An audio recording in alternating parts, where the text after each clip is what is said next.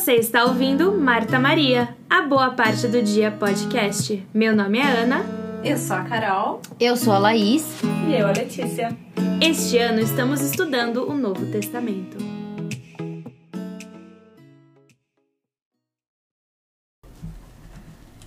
Olá pessoal, estamos aqui de volta com Marta e Maria, escolhendo a boa parte do dia hoje, na semana 2 do Novo Testamento.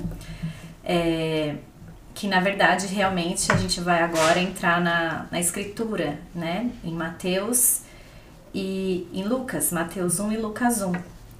A Ana vai dar aqui um contexto histórico pra gente, né? É, o porquê da gente envolver os livros juntos. Bom, é, então a gente vai, a gente não vai estudar, né, em ordem, é, na ordem que os livros estão. A gente está combinando, né, Mateus 1 com Lucas 1 é, porque eles eram estavam ali os, vivendo as mesmas coisas ao mesmo tempo, porém eles tiveram experiências diferentes, né? Um, então seria eu contando da mesma festa que eu fui com a Letícia, ela vai ter uma visão da festa e eu vou ter outra visão da festa. Então é mais ou menos isso que é, que está acontecendo aqui. Então Mateus ele era um judeu, ele coletava impostos. Um, e ele escreveu o, é, a, o seu evangelho é, mais direcionado para os judeus, tentando convencer os judeus de que Cristo, que Jesus era o Cristo, de que ele era o Messias. Uhum. Um, e Lucas, ele era um médico, ele não era judeu, então um gentil.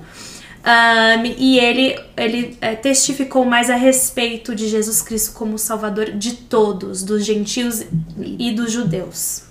É interessante também que, na verdade, Mateus ele queria mostrar, provar que as coisas que estavam faladas no Velho Testamento estavam se cumprindo no, né, com Jesus Cristo, né? Então era por isso que ele queria falar para os judeus, né? Ele falou, pô, olha, ele fez tudo isso aqui que já estava predito, né? Uhum. E eu acho que é por isso que ele começa logo nos primeiros capítulos falando, capítulos não, versículos falando sobre a genealogia, uhum. porque era importante que Cristo viesse de uma certa genealogia. Então ele já começa, tipo, ó, esse aqui é pai desse, esse aqui é pai desse, esse aqui é mãe desse. Cristo era dessa família. Então, tipo, já, ó. Inclusive, uma das atividades no final do manual, eles sugerem pra gente fazer genealogia com a nossa família, né? Por causa desse, desse comecinho aí. Então, muito bacana. Vocês podem estudar lá depois. E interessante que vendo esses dois, é, dois livros, né, dos dois apóstolos, Hoje a gente tem na Igreja de Jesus Cristo, nós temos 12 apóstolos, né? E cada um tem um jeito de falar. E interessante, às vezes a gente tem um, um favorito, ou, ou, cada um fala de acordo, toca mais no nosso coração, né? E o Senhor, Ele é maravilhoso por isso, porque Ele quer todos os filhos dele para que voltem a Ele, né? E uma maneira dele mandar esses filhos, é, de tocar o nosso coração, são realmente através das pessoas, e por isso Ele chama pessoas diferentes, né? Com que cresceram de maneiras diferentes, né? Com certeza, né? Isso ajuda a gente a entender o evangelho, os ensinamentos da maneira que o nosso ouvido e o nosso coração e a nossa mente vão absorver, né? Cada um cresceu de uma forma, foi criado, pessoas ao seu redor, empregos diferentes, enfim. Então, isso isso nos ajuda, né? O Senhor realmente ele se importa com cada um de nós.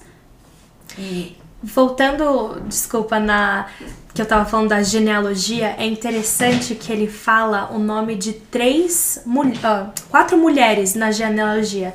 E isso é, é, é, estranho, tipo, diferente, porque eles estavam acostumados a só colocar os nomes dos homens uhum. na genealogia. Uhum. E essas quatro mulheres, uma foi, tipo, maltratada, mentiram para ela.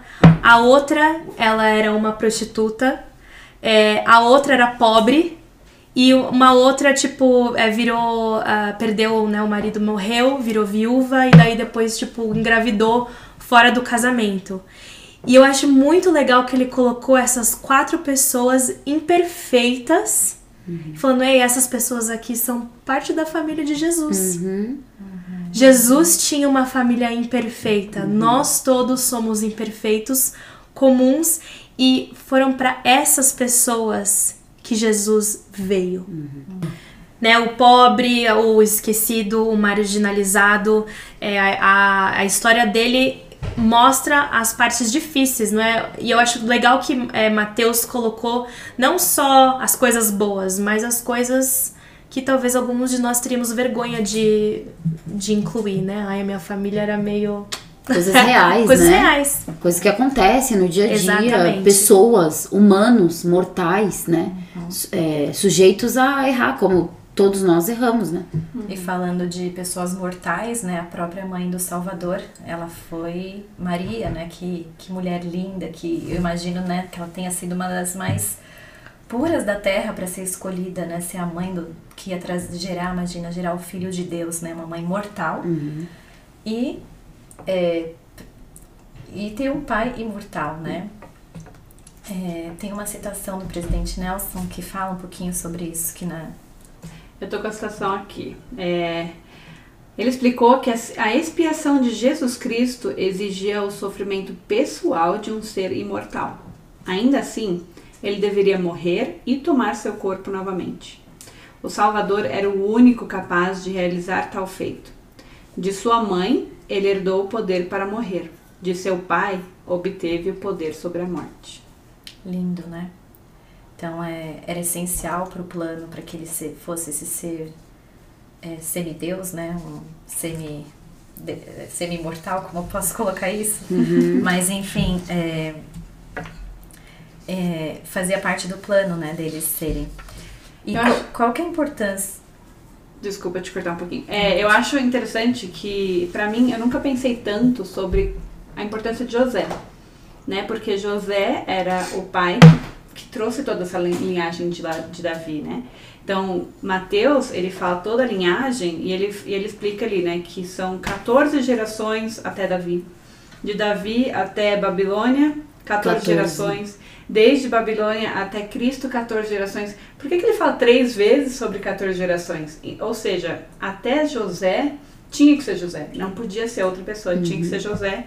E José a gente só conhece que ele era um carpinteiro, né? A gente não dá tanta importância pro, pro padrasto, né, de Jesus Cristo. Mas ele era um Só que escolhido. ele era o escolhido. o é. escolhido também. Com certeza, ele tinha todas as virtudes que eram necessárias, porque se a gente for pensar de um homem natural, assim, passar a situação que ele passou, né?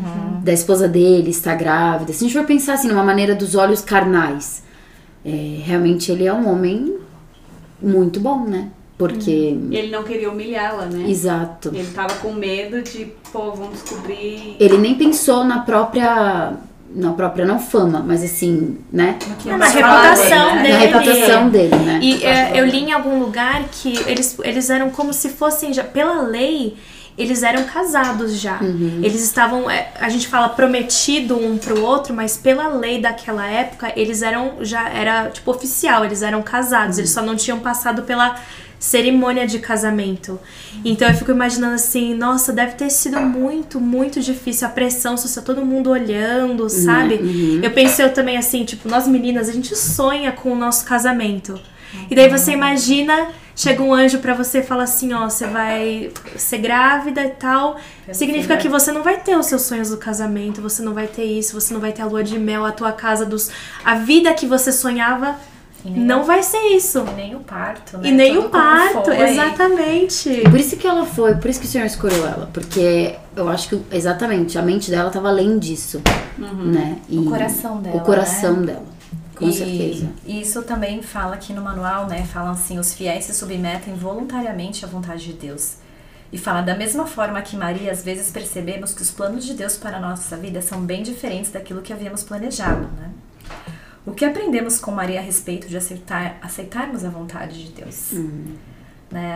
A, gente admira ela e tal. E, e para nós? O que, que o Senhor tem pedido para nós é, individualmente ou como família? O que, que o Senhor quer de mim? Qual o sacrifício que eu tenho que fazer? Que eu tenho que me abdicar de uma vontade carnal para adorar a Deus? Né? Será que tá lá indo à igreja aos domingos é uma coisa muito difícil de se fazer, né? De guardar o domingo. Então, assim, sempre vai ter uma lei maior, né? É verdade. Com E certeza. é muito importante, o Senhor, Ele vai testar a nossa fé. É, com certeza, né? Como você mencionou da questão dos nossos planos, dos nossos sonhos, muitas vezes não são exatamente como a gente planeja. Ou o nosso trabalho, ou, ou onde a gente mora, ou como o desafio que Zacarias e Isabel passaram, né? De casarem e quererem ter filhos. E Isabel, ela era estéril, né? E ela tinha uma, uma idade avançada.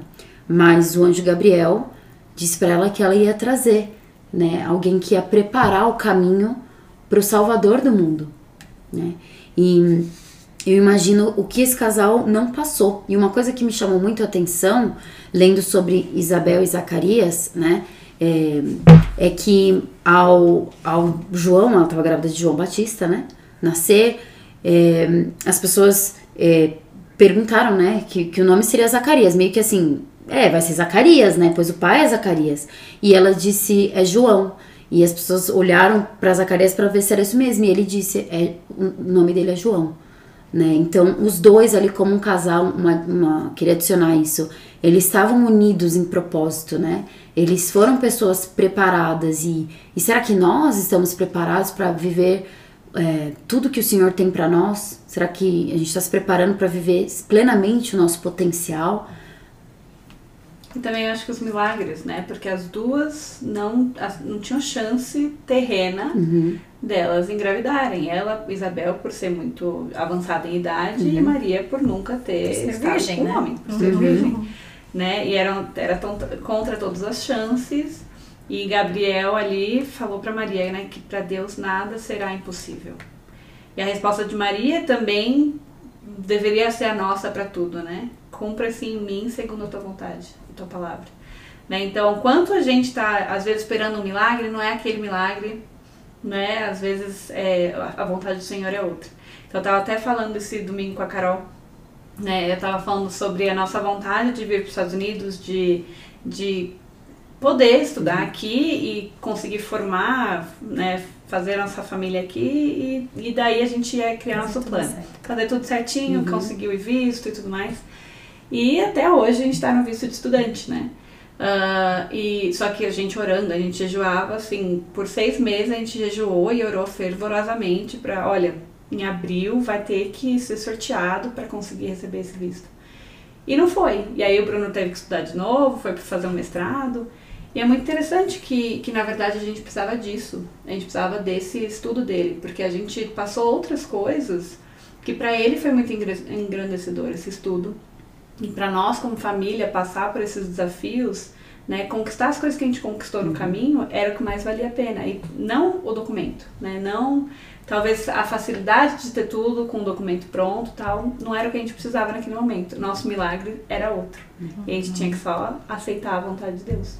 Essa semana, muito bom ler. Essa semana eu ouvi uma coisa muito interessante que fala que desde que a gente esteja progredindo, isso é uma benção e é uma felicidade para nós. Então, às vezes não é aquela benção, mas peraí, eu tô progredindo em outra coisa, outra coisa tá dando certo.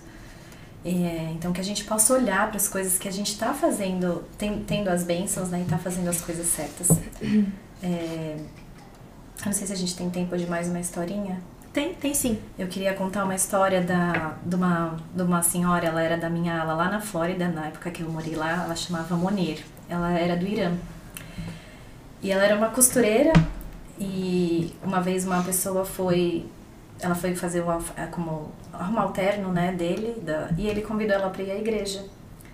E ela é, foi para a igreja e se batizou. E, e ela era muito fiel era uma gracinha sabe aprendendo comentando em todas as aulas. E uma vez ela disse que o sonho dela era casar e ter uma família isso nunca aconteceu. Na verdade ela é, na verdade, eu não sei se ela é divorciada, mas enfim, ela veio para os Estados Unidos e tinha esse shopping e morava sozinha. E veio para a igreja e, e, na igreja ela conheceu o marido. Então ela casou com mais de 50 anos. Nossa, que legal. E, e ela falou assim que tudo que ela queria era morar numa casa, um marido que morasse numa casinha, que tivesse um campo grande, verde. E ela parou lá na Flórida, né, com esse marido e com tudo. Então eu acredito que às vezes o Senhor vai atender todos os nossos desejos, se forem justos. Então, mesmo que demore, né? É, e eu acho que isso é bem legal, né? Do que a gente está falando de, de acreditar, de, de ter a fé que precisamos e fazer a vontade do Senhor, porque a gente precisa para agora. Que às vezes agora o que Ele pede é que a gente largue tudo e siga ele, né? É. Eu gosto muito da citação que eles colocam do Elder Holland aqui. Ele fala assim: por esse motivo, ao traba trabalharmos e esperarmos juntos pelas respostas a algumas de nossas orações, ofereço a vocês minha promessa apostólica de que elas são ouvidas e são respondidas embora às vezes não sejam respondidas no momento e da maneira que desejamos, mas elas sempre são respondidas no momento e da maneira que um pai onisciente e eternamente compassivo deve respondê-las. Lindo. Perfeito. Então é então é isso, pessoal, por essa semana. Espero que vocês tenham gostado. Esses dois livros são maravilhosos. É, fica o convite aí para vocês lerem e fazerem a genealogia de vocês, reverem a, o conceito do, dos seus sonhos, do que vocês querem, não desistam e sempre avaliem o progresso, né? O que vocês estão progredindo. E é isso, boa semana a todos, bom estudo do Vem Segue-me e escolhendo a boa parte até semana que vem. Tchau, tchau!